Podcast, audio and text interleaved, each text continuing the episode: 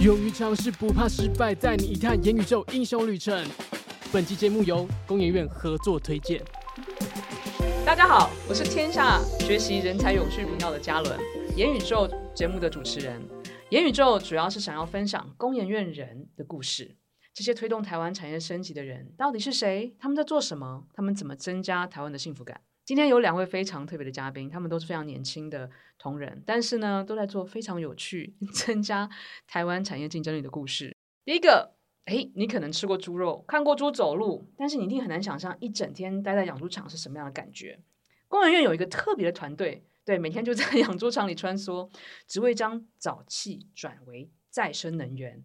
另外一位呢，则是在台湾再生能源的另外一个主力太阳能这边，他把太阳能板。怎么去拆解、做循环的利用？我们一起来听听工人院在永续能源上的努力。好，刚刚讲的第一位呢，是沼气发电天团的一位英奇。别看她长得很像邻家女孩，她每天的工作是在养猪场。她参与的技术开发，让台湾一半的畜牧业排出来的废水都变成绿电，每年的减碳量相当于一百六十座的大安森林公园。我们请他跟大家打招呼。大家好，我是英奇。第二位是我们的信中，他研究的是这个怎么拆解太阳光电的模组，是让台湾接下来借助太阳能的时候，还可以将环境污染减到最低。我们请他跟大家打个招呼。啊，大家好，我是材化所信中。好哦，英奇，这个你工作太特别了。大家说这个沼气发电天团，这是非常有趣的名称，可不可以跟我们讲这怎么来的？还有就是说，养猪场这个题目是怎么发生的啊？嗯，其实我们一开始啊，我们是在南投的工研院哦。其实大家想要工研院，可能觉得都在新竹，可是其在全台各处都有公园，其中一个就在南投中心。对哦，台南投，哎，这是很新鲜。你今天从南投上来的？对，我今天从南投上来。你今天几点就起床啦？哎，五点钟，五点四十，非常辛苦，非常辛苦。对，OK。那因为那时候我们是一个新成立的单位，所以我们也在找自己的裁员，裁员是因为我们有我们部门的。呃，主要的技术在能源啊、燃烧啊这方面，然后时候农委会有这样子的一个早期发电的需求，那我们就秉持着我们是一个呃以工业的角度来解决农业的问题，那就这样子切入。嗯、当然，对于养猪真的是一窍不通，但是就是边做边学。天哪！所以简阳英奇，你 当时第一脚踏入养养猪场，你是什么感觉？其实还蛮傻眼的，就是我 我的老板跟我说我们要做早期发电，我第一个反应就是啊。我们又不会，但是就是从这个状状态中，就是开始学习。那其实第一场去养猪场，就是真的就是只吃过猪肉养猪场，走路，对，没看过猪 走路，所以去的时候其实觉得蛮新鲜。然后会被叫早气发电天团哦，其实会有这个名字，也是呃也很感谢有一次采访，嗯，然后那个记者他就了解到我们团队嗯的服务的热忱，嗯，然后不只是技术的辅导。然后有时候也包含说我们行政的啊，然后补助方面啊，有时候农民心理层面的，我们都会提供他各种，各种服务咨询。哇塞，对，然后所以他就觉得，哎，我们这个团队很不同，所以他就帮我们取了一个沼气发电天团这样封号。OK，但是哦，沼气，沼气就是在养猪场闻到的这个特别的味道，是吗？哎，它其实不是我们养猪场闻到的这个味道，嗯、它其实在我们猪的粪尿水里面在发酵要处理的过程中。嗯然后微生物在把这些有机质吃掉的过程会排放沼气，对、uh-huh. 对，然后这沼气通常就是直接排放到大气里面，它就是一个温室气体。哦、oh.，对，这样子，所以你们就要把它把它回收再利用，这样子。对对对。可是农民对这种沼气再重新使用，他应该这关他什么事啊？对他觉得。这完全跟他一点关系都没有，所以我们要切入的时候，其实农民很反感哦。对啊，一堆小朋友来、嗯、来来影响我在养猪，嗯、真讨厌。对，所以我们碰了几次钉子之后、嗯，我们就回来去思考说，我们应该怎么切入？因为对养猪场来说，全球暖化不是它造成的、啊，所以我们就想说，那对于养猪场来说，什么是它需要的、嗯？我们就发现说，其实猪的粪尿水要处理到符合排放的标准，才可以排放到河川哦。嗯、可是大部分养猪场因为技术啊跟硬体设备的缺乏，所以都做不太好，嗯、所以常常被环保局开开罚，然后、甚至勒令停业。真的、哦？对，那我们就发现说，这其实就是养猪产业痛点。我们就从这个角度切入，说，哎、欸，阿伯，我们先替你哈把废水改好哈，然后改好，我们跟你说怎么做，让你不会被环保局罚款。然后阿伯就说，哦，好啊好啊，那你来倒沙缸加后，然后我们就这样子辅导完之后，哎、欸，哎、欸，阿伯，这今嘛水吼较清气啊，啊，你的沼气啊嘛够较济哦。啊，替你牛矿买，看这个沼气有没有机会拿来发电，或者是你拿来保温你的小猪啊，烧热水啊，然后没有接触度就会很大提高。哦，我刚刚就在想，因为你刚刚在跟我分享的时候，我就想说，其实我们现在讲数位转型，就要找那个客户的痛点、痛点、痛点。其实你其实就已经就是完美的呈现怎么找。这个客户的痛点这件事情，你是怎么找到这个痛点，然后再往后往后延伸回来？其实真的是不得不哎，因为我们就是一被碰壁啊。嗯嗯，老老板就是说我才不要做早期发电，而且二十几年前就推过，农委会就推过，而且那时候失败啊。对，所以那时候没有引起，没有那个 早期发电天团。对，然后那个时候老板就会说什么哦，我阿公有交代哈，什么都可以做，就是不可以做早期发电啊，对，失败啊，然后就是都。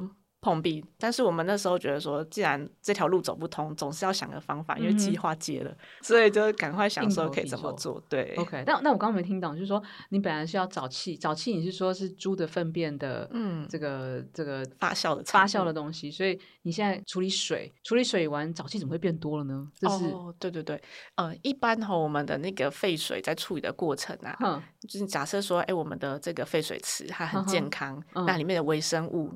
因为其实废水是在养猪场，微废水是透过微生物在分解的，哦、啊，所以你给这个微生物好的环境，然后它就会很健康、很活跃，很多菌，它就会大力大口的吃这些猪粪尿水，就产生很多沼气，就沼气就变多啊，水就变干净。所以你是先处理他们的水，对，然后。处理他们水以后，刚好又把沼气的产量提升起来，然后你就用这个沼气去发电。对对对。哦，理解理解，哇，这好有趣，而且我觉得你们团队非常有韧性的去去去找到痛点，理解。好，这个沼气发电是一种哦，但是台湾，我想这几年另外一个很有力的发电是太阳能。是。然后那个信中你做的全球的第一组易拆解太阳电模组，可不可以跟我讲一下？是。怎么会讲到这个题目呢？大家都是在。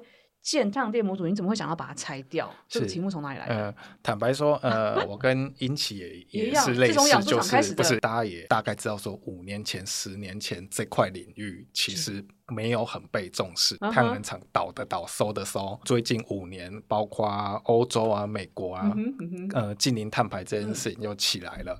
那大家也在有一个概念嘛，是二零三零年完整的近零这件事情。那绿能这件事情，对，就会变成关键。对，那啊，为什么要拆这件事情？其实就是目的是说，我们希望可以把太阳能板有效的回收。那呃，大家其实应该在嗯一些畜牧业或者是。那个鱼池上方，其实现在都或者是屋顶都有看到那种太阳能板的。那太阳能板其实一用可能就是用个十年甚至二十年的一个寿命。对对，那其实当时其实就在想说，那十年后、二十年后这些东西到底要怎么办？哎，等一下，等一下。我听说太阳能板其实是很，它虽然是一个绿电的发发电的一个一个一个来源，但是它其实很污染环境，是这样吗？它前面的一些制成，因为传统的半导体，嗯、它就是传统半导体制成啊，所以它还是要用到一些我们所谓的、哦、刚刚说到一些高污染，一些厂商也是在做一些技术，包括工业院有在做一些技术，是关于你怎么把这些材料有效的回用。嗯、那今天如果你的材料可以再次拿回来重新再使用的话，嗯嗯、其实对于后面的污染也是可以有效的降低。啊，你现在就在想二十年后的生意，你现在应该没生意做啊，因为现在都刚装上去，没有人要回收啊，嗯、是对不对？所以其实我们在 cooking 这一块跟推厂商的时候，嗯、其实我们就会计算说，二十年后大概会有多少量的生意是二十年后的废弃物在台湾产生，哦、那。这件事情，当然我们就是为了未来的十年、二十年去布局，这样、嗯嗯嗯、是前瞻。对，我觉得这个这么的前瞻，其实是很不容易。嗯、因为老实讲，现在厂商都是现在有生意的才会做嘛，对。然后你这是做二十年后的生意，因为现在太阳能板不都才刚装上去，就已经想到要怎么把它拆下来。对，因为你现在就要开始想，因为他们现在装的如果是。要能够回收，其实现在的设计就要改善，对，对不对？没有错。所以你是就是以终为始的，从二十年后你要做回收，所以你就往前推，你现在就要开始改善你这个产品的设计。对，所以这整个团队里面，除了做材料的人，嗯、也有在做后面怎么拆这些模组的人。嗯、那怎么把模组拆完之后，嗯、那再把里面的材料有效的回用？嗯、这个整个团队里面其实都有人在做这些事情，这样。但是说服工作谁做啊？这个说服很难呢，很难啊，所以就是我们上街主持人就带着我们一起去找厂商这样。所以那你们后面的技术一定要很到位，这样他们的说服工作才能够做到。对啊，对啊，对啊。OK，但是英奇，你这边的说服可能就没那么容易了哈。你虽然要帮阿北这个解决这个污染的问题，可是你们长得就不像养猪场的人，然后这样让让阿北接受你，好像不太容易。你是怎么 打破这个阿北的心房的？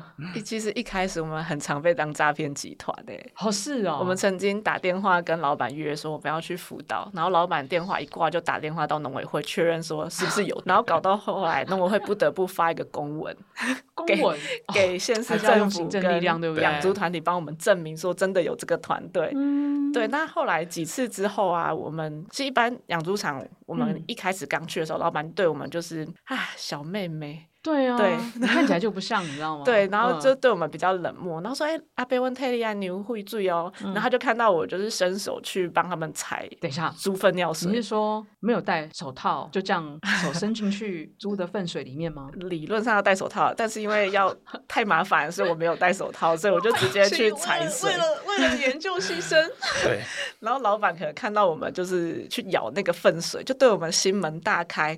然后结束之后切西瓜，然后问我们要拿。饮料啊，然后就是跟我们聊很多，就是因为那一刻，对，然后徒手的去接触他的废水，他的猪猪，他觉得你是外郎，对，然后后来也就是因为我们开始承接一些补助的工作，比如说养猪场他要做呃设施的改善，他需要钱，那我们给他。补助的资讯，然后我们告诉他说你要怎么改，嗯、所以他就会觉得，哎、嗯，这个团队可以帮他解决问题，嗯、所以我们的声明就慢慢的传播出来。哦，他那个第一步还是蛮关键的，对，对不对？一开始是哈。那虽然你现在在养猪场界，因为我听说你们台湾一半的畜牧业都是你们的客户了，嗯嗯嗯，那这蛮厉害的耶，嗯。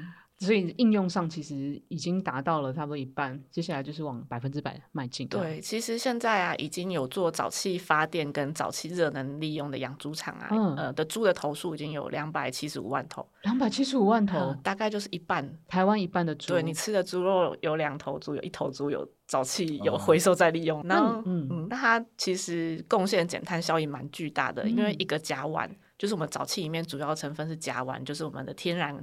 家里的天然瓦斯哦，那它的温室效应的影响是二氧化碳的二十七倍，对，所以你放出去一个甲烷，就是等于放出去二十七个二氧化碳哦，对，所以我们把这个沼气回收做发电，然后拿来做热能的应用，这样节节省的减碳量是大概一百九十三个大安森林公园。那那个信中，你这边呢？就是说，你这边在说服这种太阳能厂的话，因为其实最终我们这种研发虽然是很前瞻，还是要回到产业业界的这边应用。所以好奇你这边的这个在产业这边应用是怎么样？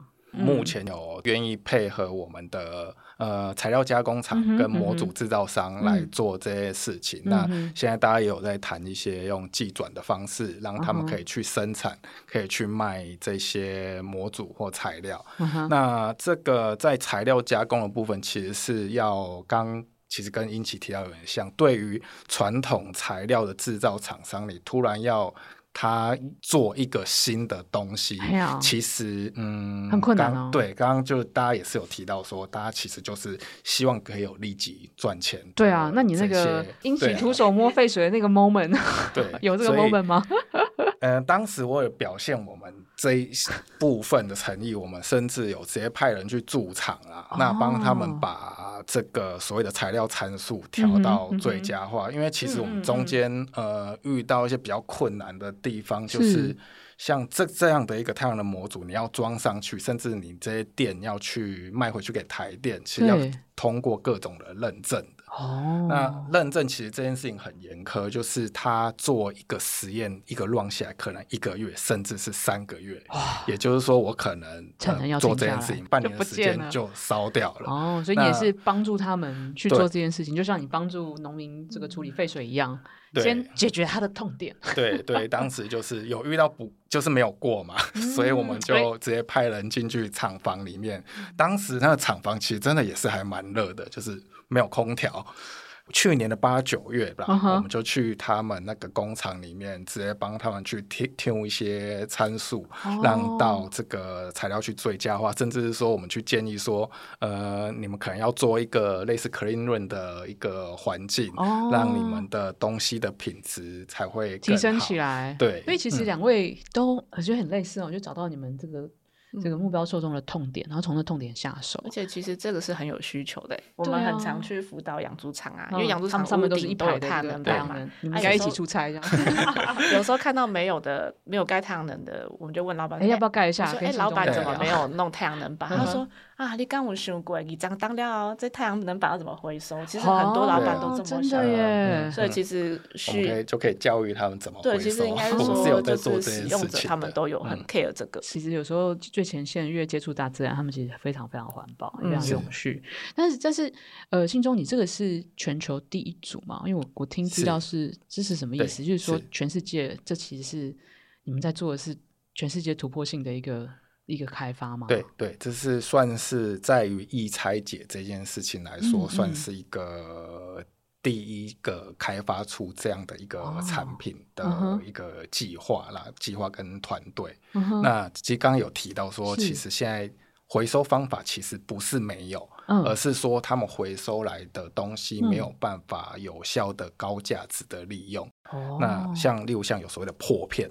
用破片的话，其实大家所有的玻璃树脂通混在一起，嗯、那对大家可能就把它当填料，甚至去。呃，有听说把它拿来铺马路啦哦，对，是的，对，那或者是说，如果你要有效的拿回玻璃跟晶片，有所谓的什么什么乐刀法，但是那些事情其实又很费工。嗯，那因为我们这现在这个做法是，其实直接我们的中药树脂层是有做经过一些技术的设计，所以它就能够更好的被回收。对，所以我们可以得到完整的玻璃跟电池晶片。可是二十年后，这些还是这些太阳能板都还能够回收再利用，利用到别的。产业对，应该是说它可以再拿回来做一个重新的玻璃跟这个晶片的提炼。产业的后面的这个对整个产业的价值其实是会有效的提升的。我觉得两位在做的都是还蛮有影响力。台湾一半的猪都是在 一起的，都在帮我们发电，然后你这边是在做全球。最先进的这个太阳能的易拆解，我看这应该有全世界的市场哦。对，其实我们去年甚至也有把模组送到法国去一个严苛场域的进行一些验证。嗯、那像上个月，其实长官们甚至有跑到欧洲去推广这件事情。哇，对，所以未来、嗯、未来的这个发展非常非常的值得期待。因为据我们了解，其实。呃，跟亚洲比起来，欧洲似乎对于回收啊，非常非常重视，对，更重视这件事情，所以大家也是看，对啊，看中了这一点，所以有想要为了这个未来在欧洲的市场来布局，这样理解。哇，两位做这些事情都非常有趣，让我很好奇，你们的背景是什么背景？然后。怎么会来到工研院做这件事情？因为我在想说你，你你在大学应该不是在学养猪场的吧？当然不是，这边 当然不是啊。呃，其实在，在、欸、哎，我我是先在大学是念物理系，啊、你念物理系的，对，然后去养猪场，哇，这个这个应用面好广哦。呃，然后研究所是念台大应用力学所。还有应用力学所，这也很专业哦。工研院就是一个很大的一个接受各个不同领域的人，uh huh. 所以我那时候要找工作的时候，我也不会害怕说。啊，我这个科系会不会被工研院接受？想说一定会有一个适合我的位置在工研院。这么有信心？对，我就是狂丢工研院履历这样 子。你是这这这唯工研院不来是不是？对，因为那是我从国中二年级就立下志愿。我国中二年级还不知道自己在干嘛，你就已经知道工研院是有点太早熟了吧？对，你是你是发生什么事情？是是爸妈都在公园院吗？哦，没没没，那个时候我很喜欢上理化。然后所以我是理化小女孩，对理化课，大概上了几堂课之后，我就兴冲冲的跑去问老师说：“老师，我对理化好有兴趣，以后要做什么工作才是这个相关？”嗯，然后我们的理化老师就说：“嗯，那你可以去工研院呐，工研院就是产业跟学界的桥梁。”这个这个是什么样的老师啊？通常我觉得十四岁的小朋友来说啊，那你可以做老师。我觉得老师那句话蛮精准的，然后我就因为他这句话，我就嗯听起来是我想去的，我就开始立下我的。人生。那个时候应该不知道什么是工研院吧？但他这样讲，我就觉得嗯，make sense。我觉得，我觉得是我想去的地方。所以你就从此立志要来进工研院。对，虽然一开始只是那一句话，可是因为求学路程可能会呃有一些工研院的呃海报啊，或是一些新闻啊，嗯、或是有些演讲，然后我去听去了解，我发现对工研院的喜欢是一直增加增加。然后，所以那时候要。就是投履历的时候，就一直狂丢工研院。毕业后 只投工研院。这这真的蛮有故事性的，因为 因为我记得我小你也是吗？我们小时候就是不动不动就长辈耳里就是当老师，要么当医生，就很少听到会推荐你去工研院。我们的理化老师好厉害，他好有远见。那那信中你也是这样？你是读你是什么背景啊？来做太阳？你是做太阳能？这本身就是学这个的吗？哎，不算是，但是有稍微接触一点点。Uh. 对，我大学叫高分子系啦，那其实这件事情听起来就是，嗯，坦白说，那个时候要进进大学的时候，也会听到说什么高分子，到底什么叫高分子？那其实，呃，这个系早期其实是叫纤维系。对，那纤维其实就是我们身上穿的这些衣服嘛，哎，那就是所谓有点差距，对，所就是所谓的比较大分子量的一些材料都叫高分子这样。那后来我呃在学校做专题的时候，就跟了一个老师，他是在做一些合所谓的合成的。那合成其实大家就可以想象成就所谓的。A 加 B 等于 C，对，东呃加呃有烧杯啊，这其实因为呃那一类的东西比我比较像偏向我们所谓的有机材料啦。哦、那现在看到的一些太阳能板，其实还是九十趴以无机材料为主，哦、但中间有一些树脂层是有机的成分。那这个部分可能就是跟我的专业领域还算是有一点。哦关系，所以现在是做材料这方面的研发，然后现在就是到太阳能板。对，那现在就是接触一些后端加工啊，那模组怎么做的这件事情。对，那我好奇，两位都是一毕业就进到工研院，对吗？嗯，那我好奇你们的同学都在做什么？在科技业啊，在科技业，台积电啊，联电啊，真的，对啊。好，那那你们会不会觉得，你知道，你知道，我们常常听到这个台积电啊，什么薪水啊，什么什么，你们你们你们觉得你们自己在工研院的跟同学比较起来，你们自己感觉自己的发展如何啊？嗯，我觉得就是清楚自己要的是什么啦。啊，对，因为呃，像我个人就是。比较不会以科技业当我的志向，嗯，因为我希望是可以解决产业的问题啊。科技业也是解决产业的问题啊。嗯，但是我进工研院之后发现，呃，我们所解决问题已经不是只是单一的一个领域。比如说以养猪场来讲哈，嗯、我们可能上刀帮农委会制定政策，然后还有未来的发展方向，然后再来就是整个政策的执行，嗯嗯，然后再来就是可能一些各个产业之间要整合进来，然后要做沟通，嗯、然后小至养猪场的一些。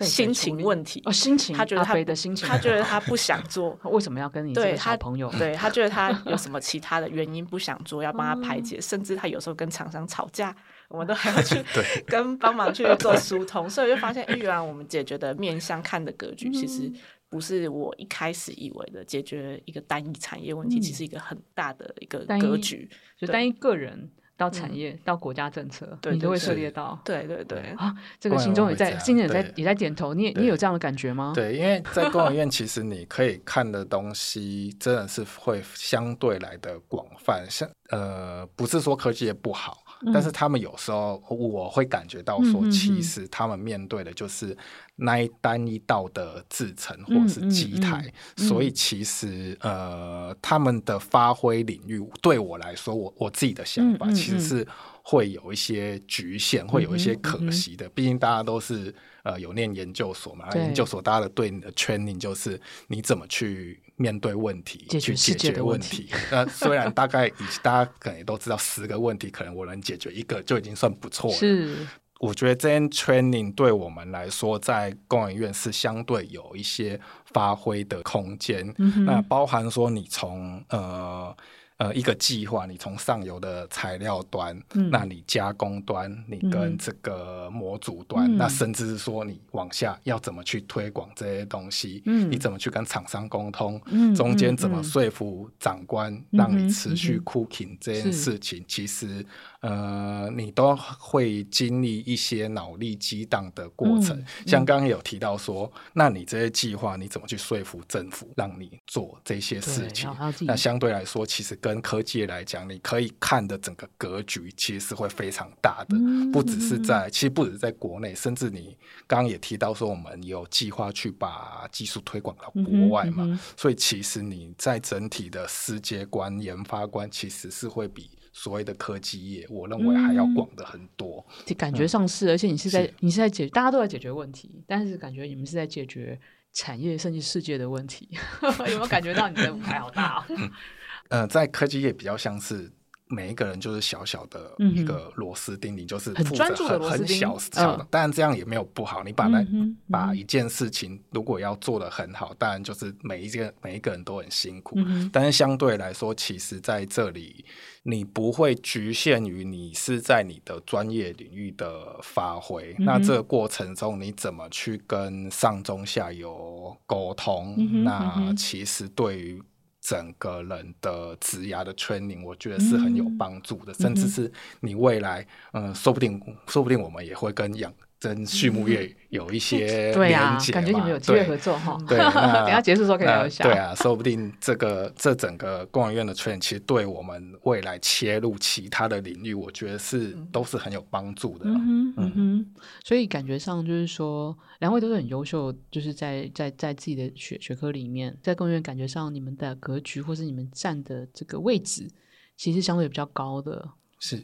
是这个，这个我觉得是肯定的，对，因为就是包括你，你世界上在台湾，你厂商需要什么，你政府要什么，都要去，其实你都要去，你都要去熟悉，你都要去接、啊、接触跟甚至推广，对，嗯哼，嗯哼，理解。那个那个英起之前有提到说，其实在这边他你看到的跟可能他给你的平台，其实你你可以走的就是比同同才还要更远，甚至呃，在你现在这个年龄跟你的同才比。嗯好像就已经有格局上的不一样。嗯，我印象中有一场会议，就是我印象深刻。嗯，就是那是一个呃经济部次长召开的会议，是关于一些循环经济。嗯、那因为我们有把养猪场的污泥。来做再利用，它其实有很多丰富废水处理的微生物，嗯、把它提供给工业的废水，让、工业的废水可以处理的更好。嗯、那因为有这样子的一个技术开发跟推动，嗯、所以那次就有被邀请参与会。哇，对，你的讲给谁听啊？就是经济部次长，然后里面还有一些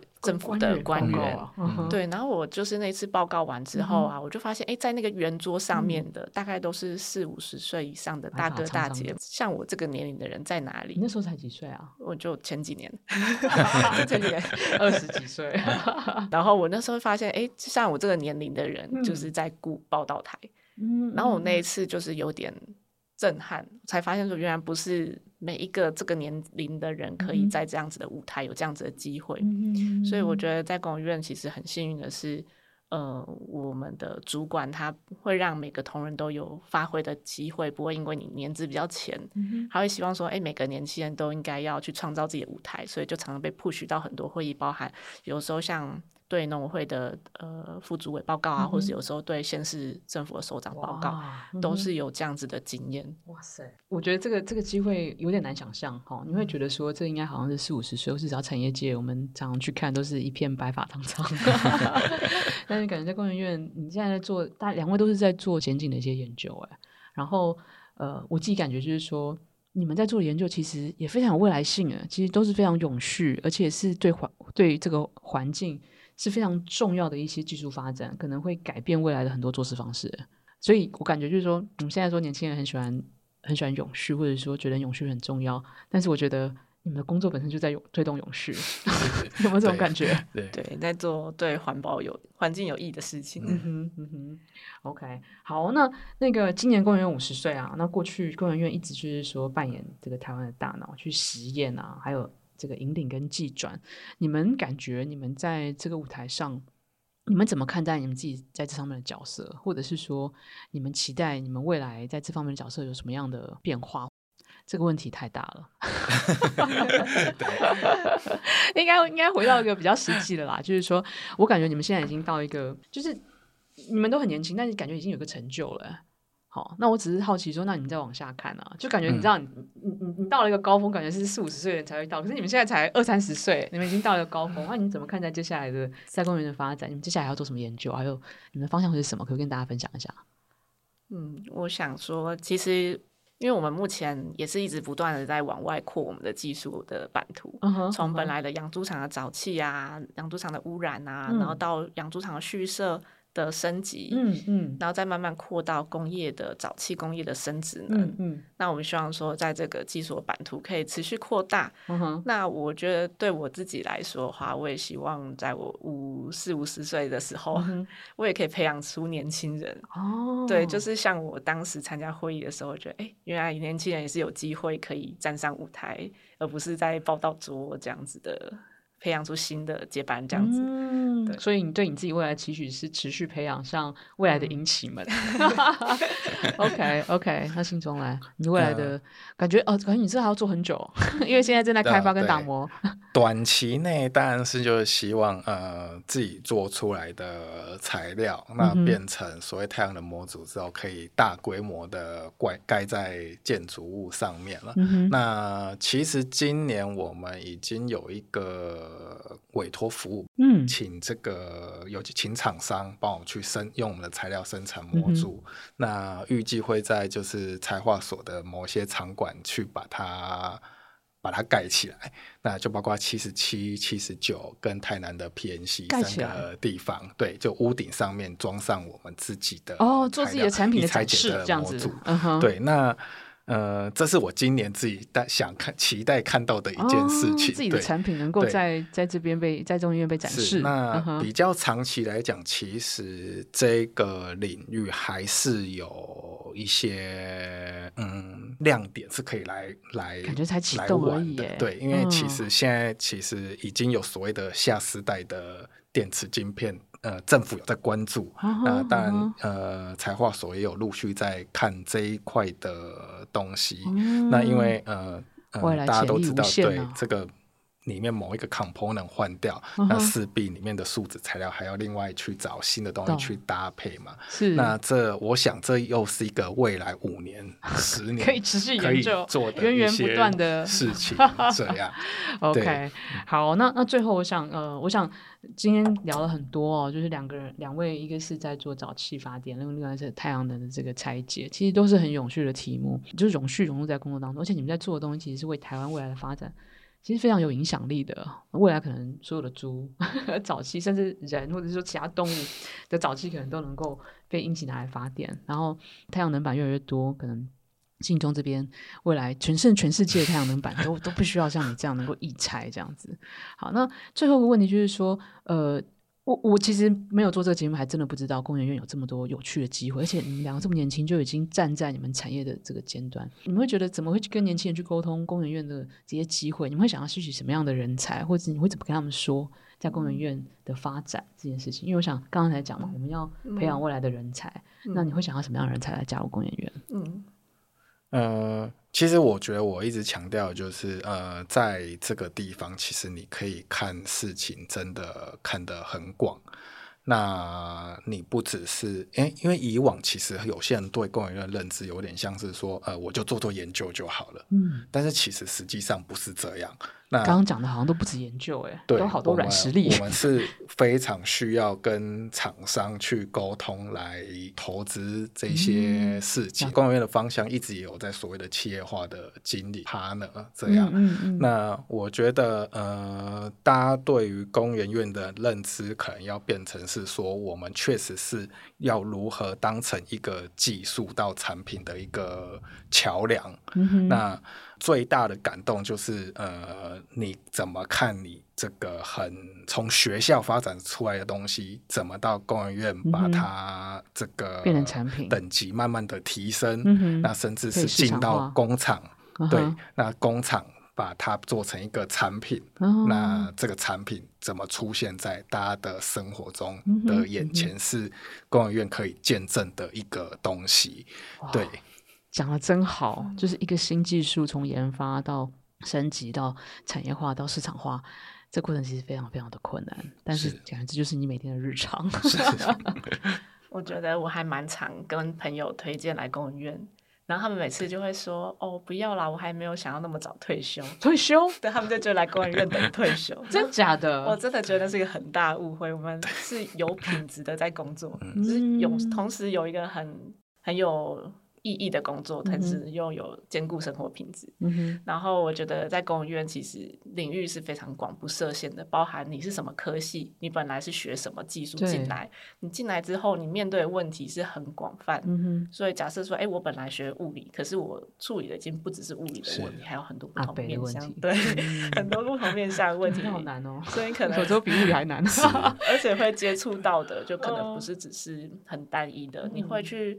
呃，跟政府制定一些政策规划，嗯、跟厂商跟嗯跟感觉好多元哦，然后又不会爆肝，多好啊！对啊，而且我觉得是一个很稳定的、嗯、哼的不锈钢饭碗 哦，不锈钢饭碗，对，然后又有意义感，然后又有永续，天哪，然后又可以肩负兼顾你的生活，嗯哼，真的。